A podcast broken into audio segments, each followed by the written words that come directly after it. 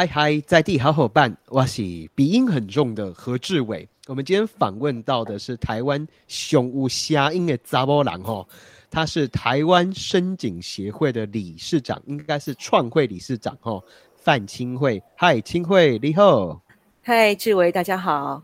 清慧，听说你的热情就是耳朵里的声音，是不是？呃，耳朵里的声音啊，我觉得。我听到的不光是耳朵里的声音，是耳朵外的声音，所以很多的 声音都是呃可以反映在内在跟外在。我想我应该是先关注在我们更大的这种人存在的空间里的大自然的声音。哎，清慧哦，你打造了一个全台湾算是很难得的，而且算是我认为。很创世纪、很突破的一个台湾自然声音地图哦。这个地图嘞，里面凝聚了很多台湾不同的这个 altitude，就是海拔哦，地区，甚至是地景，可以是都会的，可以是山区的，可以是平原的。你把这些自然的声音全部搜集了起来，可以告诉我这个声音地图它在做什么啊？呃，台湾自然声音地图是今年我们在七月的时候正式上线的一个网站。那这个网站呃收录了台湾五十一个点的大自然的一个环境的声音。那这个点里面不光是动物的声音，其实连同呃海底的水下的声音，还有一些风声、海浪的声音啊。我们作为一个非人类的这样子的一个主题做。环境的记录，目的就是希望大家能够去理解人类生存的这个土地的环境里面，不仅是有人的声音，那其实那些声音都每天环绕在我们的周围，那只是人类都很习以为常的听见我们自己创造的声音，所以关于那些声音，我们都把它只当做这种呃背后的音乐一样的看待。其实我想要展现的正是那些发声的源头，不管是它的地理环境。或是在特定的环境当中的那些生命，其实都展现了我们在记录它的同时，这些声音都代表了背后有不同的生命的存在。那只是大家没有机会好好的认识那些声音背后的那个所谓的歌手，他幕后的样子。那我觉得这是一个嗯，让大家学习重新去觉察我们周遭那些动物的声音，他们的模样，那进而理解说，呃。不是以为说那些声音，我们看到很多地方哦。如果说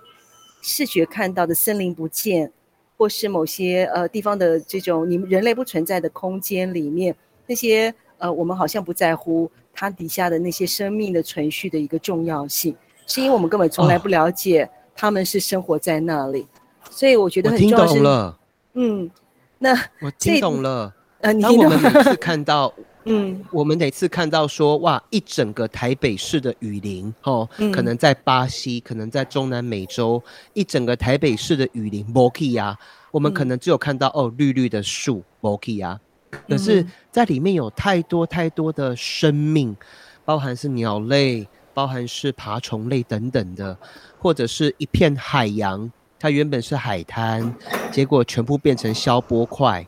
然后。还有一个更戏谑的说法是，我们听到张惠妹在唱那一首《听海哭的声音》的时阵，那我们怎样开始下面艺术？你的重点就是讲，把这些声音、把这些画面，让它更具象化，让我们知道，其实，在很静态的一个森林里面，其实里面有好多灵魂、好多生物，很多所谓的我们常在讲，英文有个单字叫做 “Mother Nature”。就是大自然之母哦，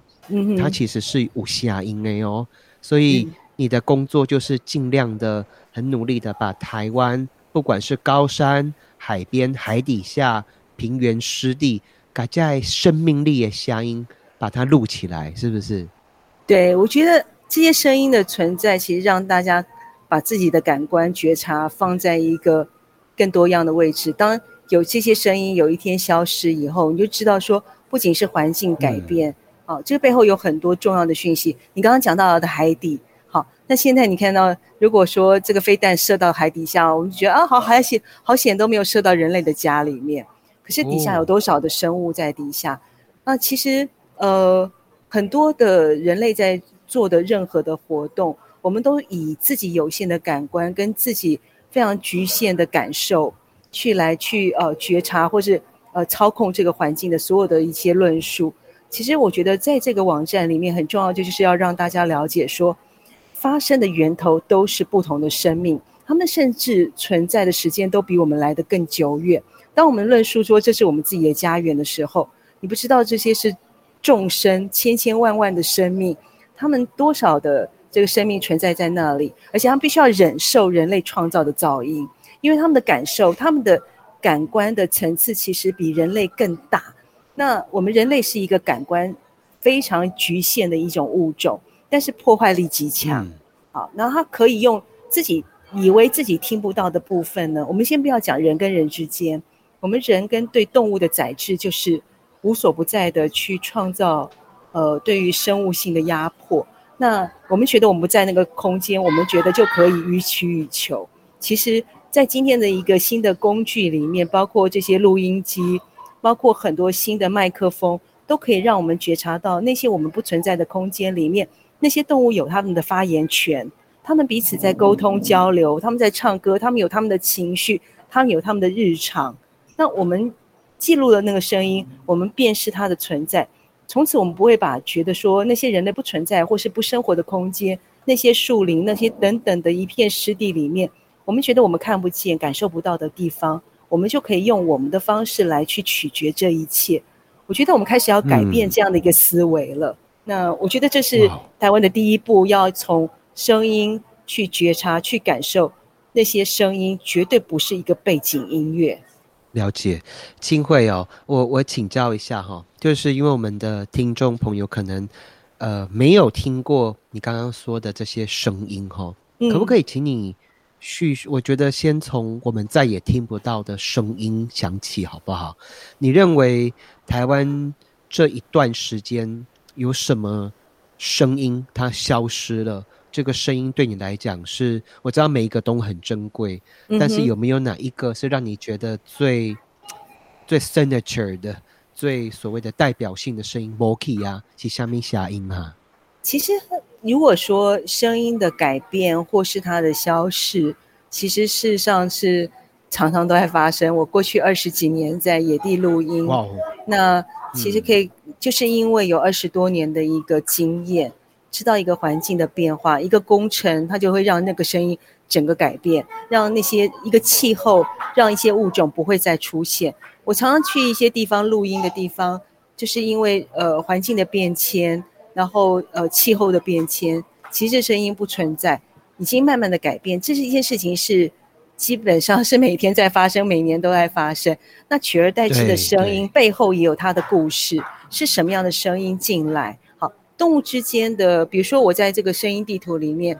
我们可以看到的台北市的声音，我特别放大安森林公园的声音，大家都觉得哦，原来这些大安森林公园的声音，其实老实说，我现在目前放的都不是一个过去的声音，我现在放的都是现在当代的声音，大家都不知道我们现在有什么，过去有什么，其实都很难遑论说啊，已经消失了什么。我现在放大安森林公园的声音，你就知道说。这几个声音，哪一些动物的声音，在十年前、二十年前是不会进来的？为什么有这些声音？那哪些声音消失？好，其实这个故事是每天在改变。那我们知道说，呃，台北市大家都会讲说说，哎，台北有什么声音？大家都说摩托车的声音，那就不知道说，呃，台北市有一种青蛙是以台北命名的，叫做台北树蛙。那在哪里可以听到呢？就在阳明山的梦幻湖里面，你是可以听得见的。所以，那你要讲到台湾的各个不同的区区块的话，像高雄柴山寿山，他们说哦，高雄最近这个鸟哦，唱歌进步了很大哦。以前我都不知道高雄的鸟这么会唱歌，那是因为整个高雄的柴山跟寿山的山区都被一个在很多年前、几年前呢，有一种非常会唱歌的这笼中异鸟，它是从人类养殖，然后就散落到外面，因为它终身处于。非常敏感的学习期，所以它非常会唱歌。那这个鸟叫做白腰雀曲，很会唱歌，很好听。再说一次，它叫什么？白腰雀曲，雀曲。你可以看我的雀曲，它就是很会唱歌。叫啊，嘿嘿。然后它它也很会模仿其他动物的声音，所以这种声音，这种动物就用它的声音来进行某种的竞争。所以曾经我们要，呃，曾经要想要用细放的方式来去控制它在族群上面的一个改变，可是这件事情已经是无法改变了，它是全台湾扩散。那其实，呃，声音的改变，你不要说，呃，我们到底有什么，或是我们有还失去了什么，我们连我们自己。曾经有过什么，现在有什么，其实搞不清楚。那不光是鸟类，那我们讲举凡好的声音来讲，我录的中海拔的声音，在两千公尺，大概到一千五百公尺到两千公尺，在这个地图里面看到的那些物种，它其实那些声音却是台湾道道地地的台湾特有种生物。也就是说，我今天在录到太平山，哈，或是某些阿里山的声音，你可以知道，只有全台湾。只有这个地方才会有这个声音，因为他们就是台湾的道地的特有种。不论他们的基因是来自于喜马拉雅山，或是北美的森林来到的这个基因库，来到台湾，因为时间的久远、海洋的阻隔，让他们的歌声就成为道道地地的台湾的旋律。而且，同样的鸟类，它翻了一个山头，左山头又跟右山头，北边跟东边，它的口音就不一样。好，我们北边的台北台北的白头翁跟屏东的白头翁唱歌的那个口音，好，然后我们就 A 杠 Q 阿 Go，台北有那个台北的腔调。那同样的青蛙呢？青蛙日本树蛙过了中央山脉以后，呃，在雾峰唱的日本树蛙的声音，就跟知本的日本树蛙的声音是有差距的。所以其他鸟类有所谓的方言化的过程。那其实。呃，我我在这个五十一个声音里面，我特别放了在屏东设定的梅花鹿的声音，因为梅花鹿他们后来经过人类的呃这个圈养之后，它有做富裕。那我在十一月的时候，你可以听到梅花鹿繁殖的时候，它们这个叫声此起彼落，在这个垦丁的呃这个环境里面，你是可以听得到的。可是我要放这个声音的重点就是，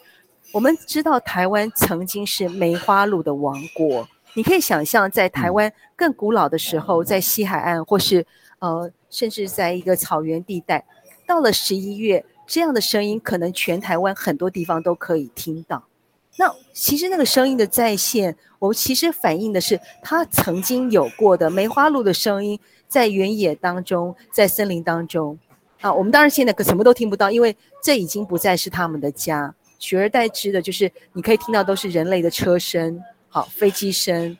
人类的飞禽走兽仍然存在我们的都市环境里面，但是那些声音仍然可以听到，在人类去圈养的这样子的一个笼牢笼里面。好，所以其实我觉得声音有很多不同的论述，但是很重要的就是邀请大家先要学会怎么去觉察台湾拥有的那些特有种的声音。那台湾有些所谓外来种的侵入，包括现在的青蛙。你在南投地方，你可能可以听到的那种叫做海蟾蜍，然后我在北部可以听到布氏树蛙，它取而代之的是我们过去的白寒树蛙的声音，这些一般民众都不能了解。可是作为一个二十多年的录音师，我很清楚知道那个声音的转变。我其实这个节目哈录到今天为止，我其实第一天第一次有这种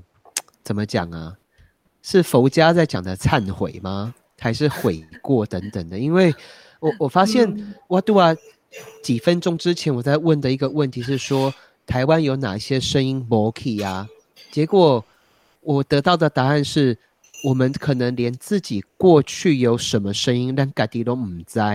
那更何况去讨论说哦，什么声音不见了？那再往进一步再推，因为你都话讲到几点物件，我听起来可能真趣味吼。同样一个鸟哦，在北部或者是在南部，它的声音是我赶快的，我爸爸的 Q 吼，下面含族要写含级哈，这种我赶快的 Q。对，那但是我们现在台湾所面临嗲嗲呃新闻常常在说哇什么什么外国的物种进来了，然后本土的这些什么鸟兽、青蛙、植物，甚至是呃一些。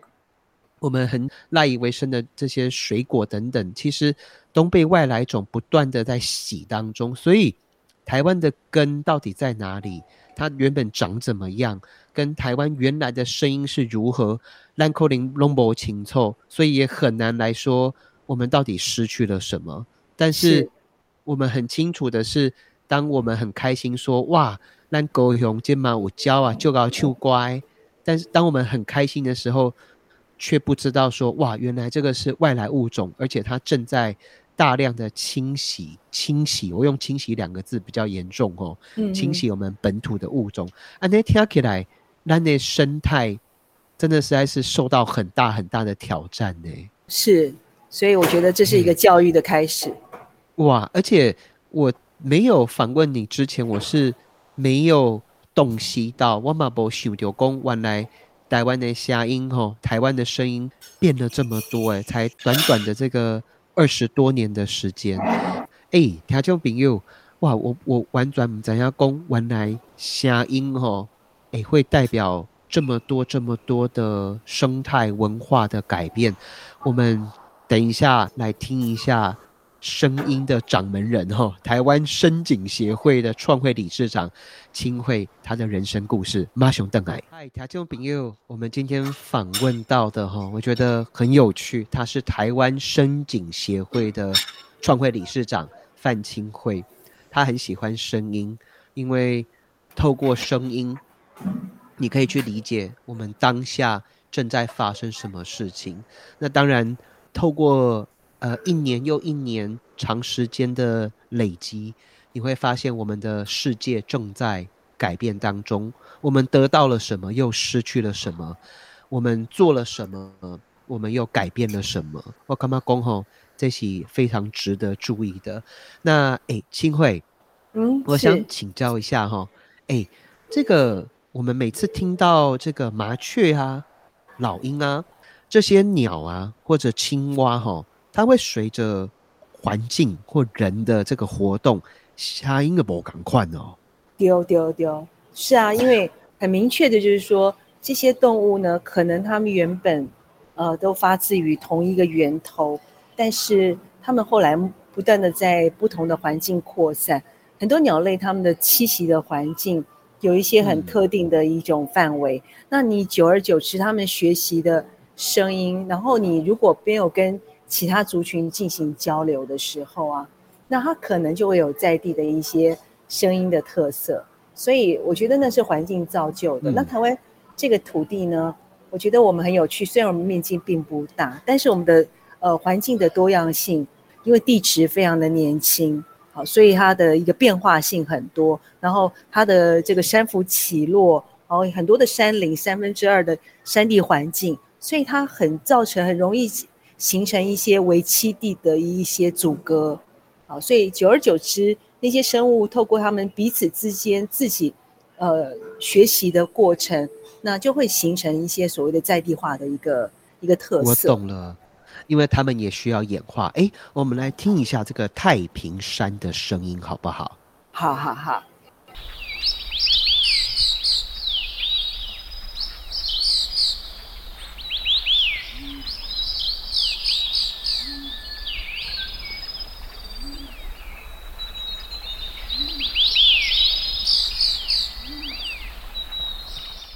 OK，这就是我们听到的太平山。我是门外汉，所以可能需要秦慧给我们讲解一下，好不好？好，没有问题。其实这段声音呢，就算你没有先告诉我说我们现在播放的太平山声音，我光从耳朵听这段的声音，我就可以辨识出这绝对是台湾中海拔云雾带的声音。好，所以这件事情是一个很很有趣的过程。我怎么可以听得出来？因为这里面的某些的鸟类，我就可以知道说，这些鸟类独存于台湾的中海拔的环境。像有一种呃黄胸眉叟，就是我们说的叟鸟，或是像冠羽画眉，哈，像如果没有看鸟的朋友，对这些物种的名词可能会有点陌生。那因为我长时间在录这些鸟类的声音之后呢，我就很清楚说。它们分布的环境，好，黄腹琉璃啊，灰呃，这个灰林鸽等等的，那你会发现说，声音呢，我们在辨识它们都会是一只一只的去听，说啊，辨识它的一个物种。但是如果你常常跑野外，你就知道说声音是一群的，那也就是说他们会是在同样的一种生活栖地环境里面所形成的一个生物群落。那所以相伴相生的一个生物的特征跟生物所需要的林相环境特色，就是很到地的，是一个一千五百公尺到两千五百公尺中间的这样子的森林的环境。而且他们都是所谓的台湾的特有种，也就是说，你可以清楚的听到这段声音，就是在台湾的中海拔。那过去也有蛮有趣，就是有人把这种声音放到，比如说呃，有些电影里面哈，那我们就曾经看过有些电影，听到说，如果电影的环境跟那个声音的物种不搭的话，像我们自己就会 非常的敏感，听得出来它中间到底哪一些地方有问题。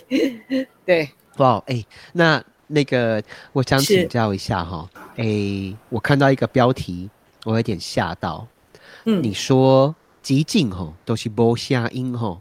安静居然是一种奢侈品哎，而且我们在那个《科学人》这个期刊里面，他说噪音哦，我们想说噪音干哪起困没起啊你啊哈，噪音可能就还啊你啊，这个噪音居然会会对生物哦的生殖器。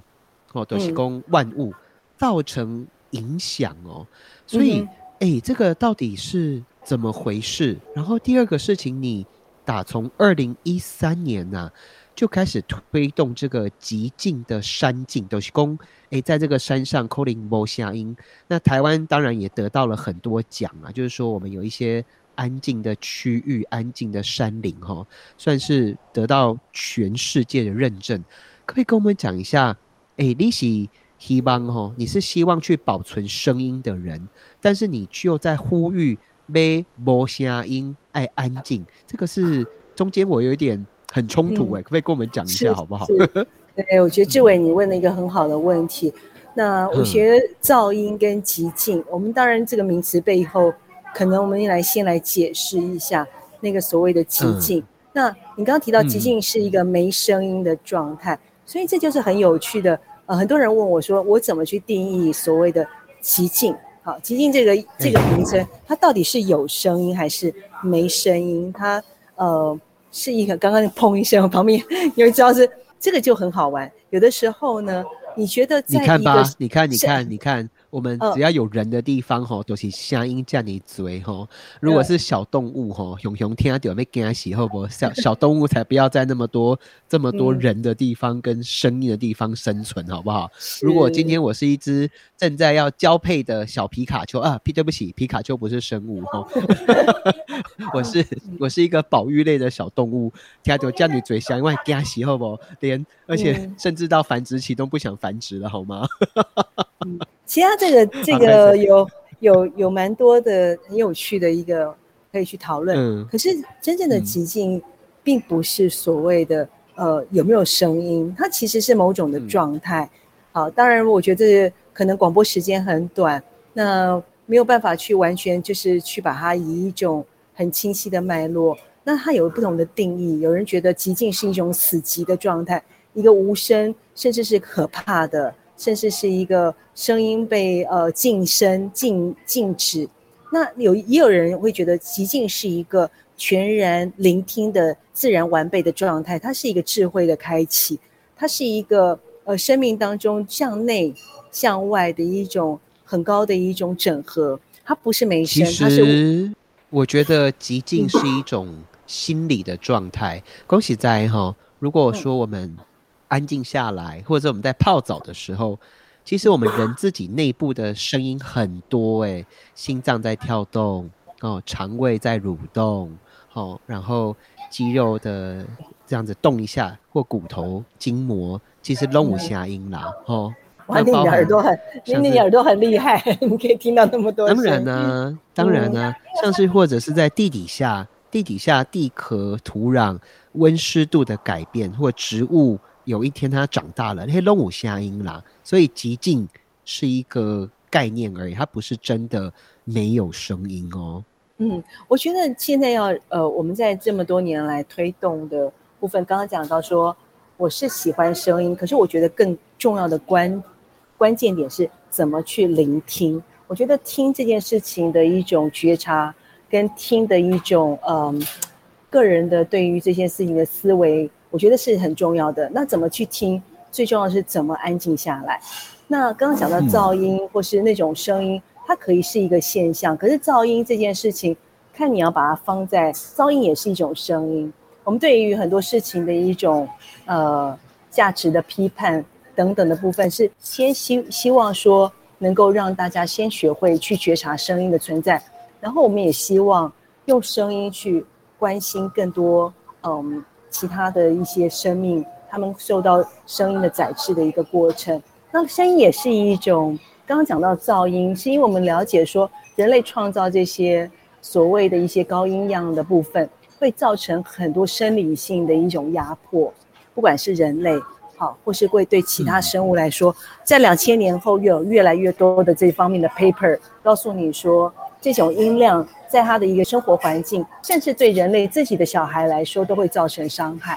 那这个就是一个公共卫生的一个议题。哎，可不可以跟我们跟我们讲一下，到底噪音会造成的伤害，特别是人造噪音是什么样子的影响啊？呃，我们现在一般讲到的噪音啊，特别是来自于交通或是生活公共场域很多的不同的这种环境处理的声响，那它也有一些呃，以现在台湾的噪音法。它也有定义出它绝对的音音量值、好区位等等的部分，但是我觉得很多那部分是没有办法被细致关照到的，是从那些动物啊、环境等等的部分，台湾还没有相关的法规告诉你说，你在国家公园在怎么样的一个状态里面，你怎么样的方式是会侵扰到什么样的动物，更细致的去分析那样的一个影响。可这件事情是观众关键的。就是说，我们台湾的海底的一些声音，是不是也是我们的船只等等的部分？因为那个东西是需要做所谓的科学量化的分析。但是我觉得整体的教育的概念，呃，噪音这件事情就像光害，它其实是需要被特别去关注的部分。就是我们也知道说，很浅薄的来看，噪音对于现代的人来说。哦，一些所谓的躁动啊，哦，感官统合啊，或是高血压、身心的这种压迫，它都有越来越多的这样子的一种呃数据或是研究出现。那更遑论就是刚刚提到是对动物，好，它的一些生殖反应当中，它会造成不孕或是呃无法成功繁衍等等的，它背后都有很复杂的一些呃状况在去做它的变相的一些分析。那嗯呃。所以我觉得噪音在我们今天刚刚在前到前面有推动说，为什么我们阳明山在二零二零年成为全世界第一座都会宁静公园？那太平山是在今年二零二二年，我们的太平山旁边的那个吹风湖的环山步道，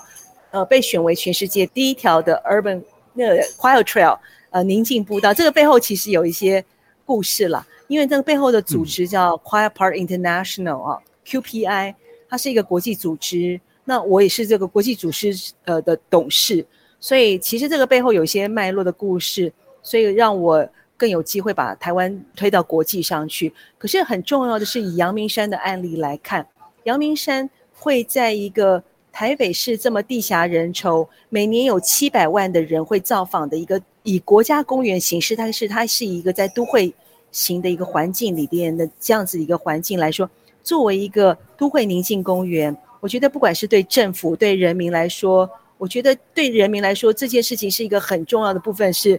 呃，都会人到那个环境里面，的确，我们人们常说阳明山真的很吵啊，公车的声音很吵，人很吵，你去哪里找宁静？可是更重要的是，我们要去宁静的时候，阳明山没有这些公车在吵的时候，人不在吵的时候，那些宁静听得清清楚楚。也就是说，我们拥有这样的条件。可是我们需要的是，呃，更好的管理，更好的承诺，啊，更好的机制，让这样子的一个真正的宁静环境，可以成为在地的人，呃，去享受的一个，呃，重要的一个，呃，一个来源。那我们可以发现说，它是一个改变的开始。好，阳明山能够做到全世界第一座都会宁静公园，我们相关的做法如果能够真正被，呃，大家看到，不论是对于解说教育，呃，这个。的服务，游客的服务部分，甚至我们现在希望能够倡议的是，阳明山的游园公车跟在地的公车都应该改为电动的公车。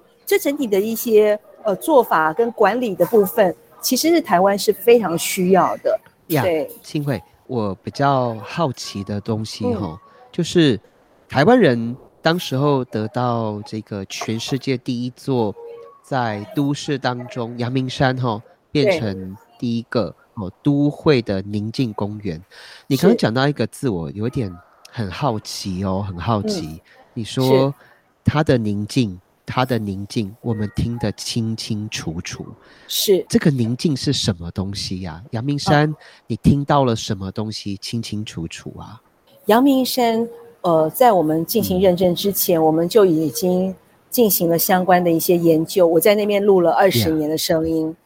我可以知道说它那边的环境的特质，它的噪音的来源，还有它整个在四季的时候的环境声音的一个状态。那我也了解，作为一个火山型的一个阳明山，它的风火水土等等的声音的本质的一个内容多样。所谓的清清楚楚，就是在于当人类没有在那些被造或去去干扰的时候，阳明山的风、阳明山的水、阳明山的四季的动物。你是可以听得清清楚楚的，对我来讲，那就是宁静。好，那个宁静的本质是阳明山的多样缤纷。只有在人类愿意安静下来，才能够感受到这个地方有多么缤纷美好的声音。